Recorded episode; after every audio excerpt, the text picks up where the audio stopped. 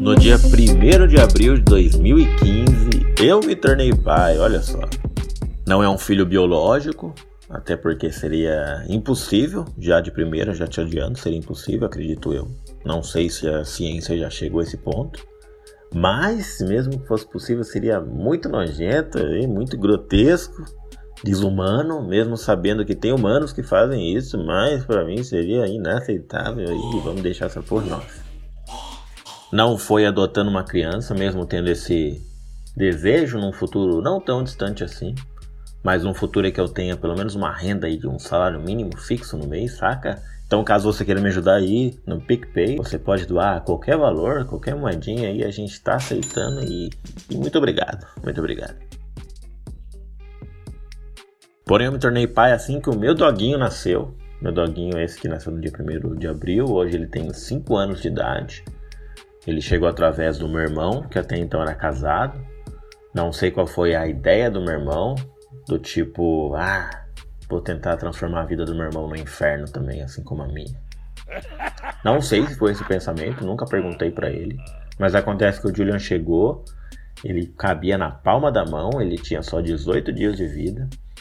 E eu conheci ele com a minha até então namorada, Viviane, que hoje está em Portugal.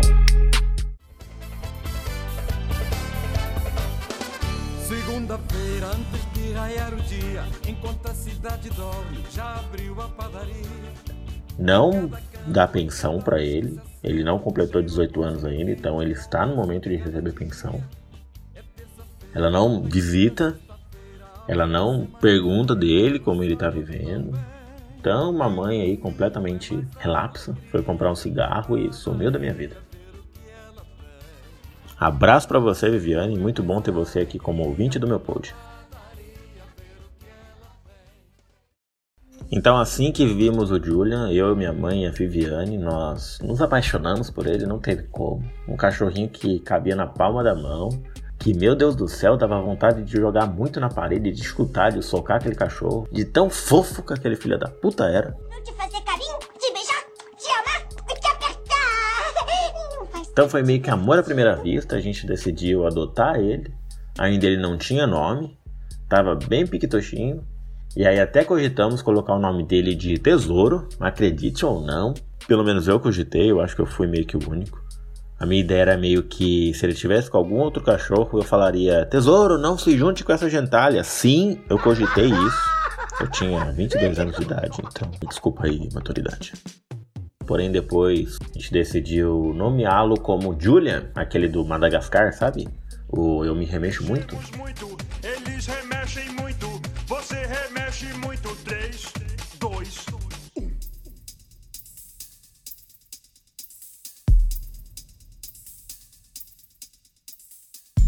Porém, o Julia teve uma época que ele teve uma pequena grande diarreia.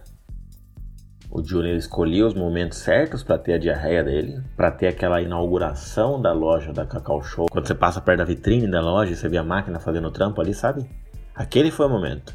Aquele foi o Julia nos nossos primeiros dias de convívio. E aí minha namorada, nos momentos que ela dormia aqui em casa, ela tinha um sono mais leve que o meu.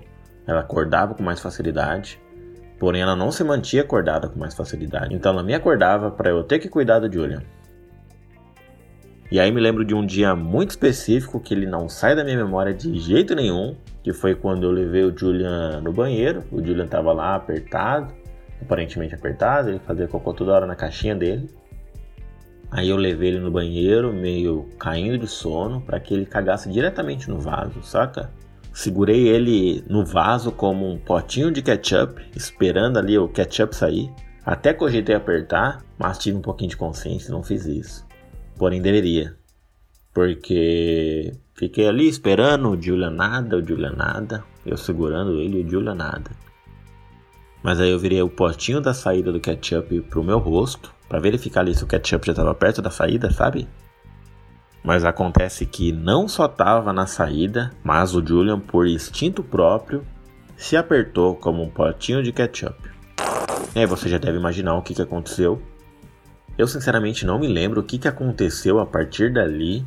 Não sei se eu desmaiei, não sei se eu tive a paciência de colocar o Júlio em algum lugar seguro para me lavar. Simplesmente eu não sei o que aconteceu.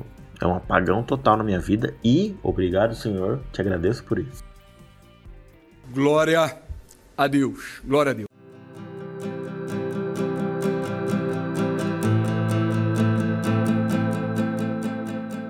E aí, em certo momento de nossas vidas, minha mãe pegou um cachorro da rua. Fico com medo quando ela vai no mercado qualquer, porque qualquer cachorro de rua que ela olha, já dói o coração dela, já começa a chorar e ela quer trazer para casa.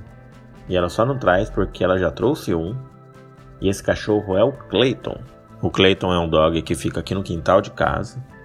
Ele é um cachorro muito educado, porém ele é grandão, ele é desajeitado, ele não sabe muito brincar.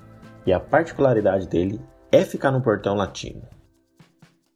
E é até engraçado aqui para meus amigos e tal, quando eu comento isso, eu coloco meu endereço no Google Maps e a minha casa tá com Cleiton no portão latindo. Acredite ou não, ele tá no portão latindo.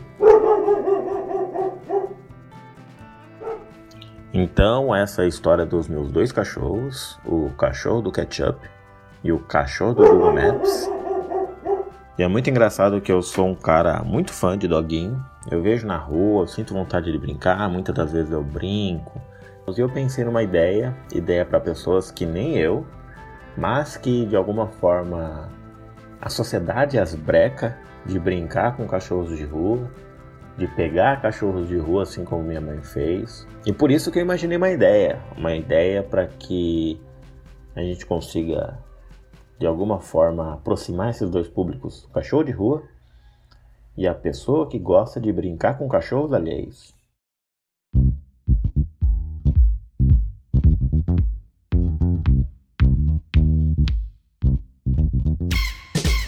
Imaginei uma ideia de a gente criar meio que um canil. Nesse ponto, não é uma ideia nova, porém é um canil que abra para as pessoas chegar e brincar e que esse canil cobre cobre para as pessoas chegarem ali e brincar. Aí você pode até me falar, ah, mas se eu for no lugar de doação, eu posso brincar com os dogzinhos e depois ir embora, não adotar nada. Porém, você seria um filho da puta. Hello, motherfucker. Você seria um filho da puta porque o cachorro tá imaginando ali que vai ser adotado. Ele tá fazendo o melhor dele para você. Porque ele é um cachorro, obviamente, ele é um ser elevado. Mas ele tá querendo se vender, ele tá querendo vender o peixe dele. Então, se você chegar ali simplesmente pelo entretenimento, você é um filho da puta. Então, caso você não queira ser um filho da puta, se existisse uma empresa dessa, você chegaria, brincaria com o dog. Caso ele te conquistasse, você poderia adotar ele. Mas você pagaria simplesmente para brincar com ele, para brincar com um cachorro cuidado, bem alimentado, feliz, cheiroso, que ele vai brincar com você, mas ele sabe que ele tá também trampando. Entendeu? Então ele tá ali se divertindo com você, você tá se divertindo com ele. Ele tá cheirosão, ele tá alimentadão, ele pode ser adotado ou não, porém ele tá ali curtindo também.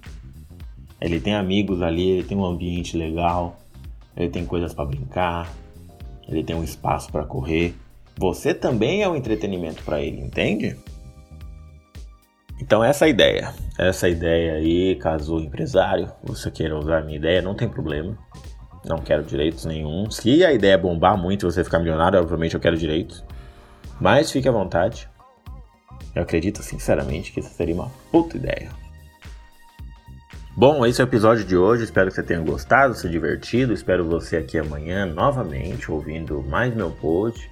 Caso você queira aí contribuir com a moedinha, assim como eu falei lá no comecinho, você queira contribuir com o meu sonho de adotar uma criança num futuro próximo, tá aí o PicPay na descrição. Fique à vontade, qualquer moedinha você fazer uma doação lá, você pode mandar uma mensagem diretamente para mim. Obviamente, essa mensagem vai ter um peso bem maior do que qualquer outra mensagem, porque essa mensagem tem dinheiro envolvido. Caso você queira também fazer uma parceria com a gente, fique à vontade, expor a sua marca aqui. Espero que você continue aqui ouvindo o meu pod. Muito importante ter você ouvindo aqui. Compartilhe também, mande suas mensagens, suas ideias e espero você até amanhã no nosso próximo episódio. Até mais, abraço!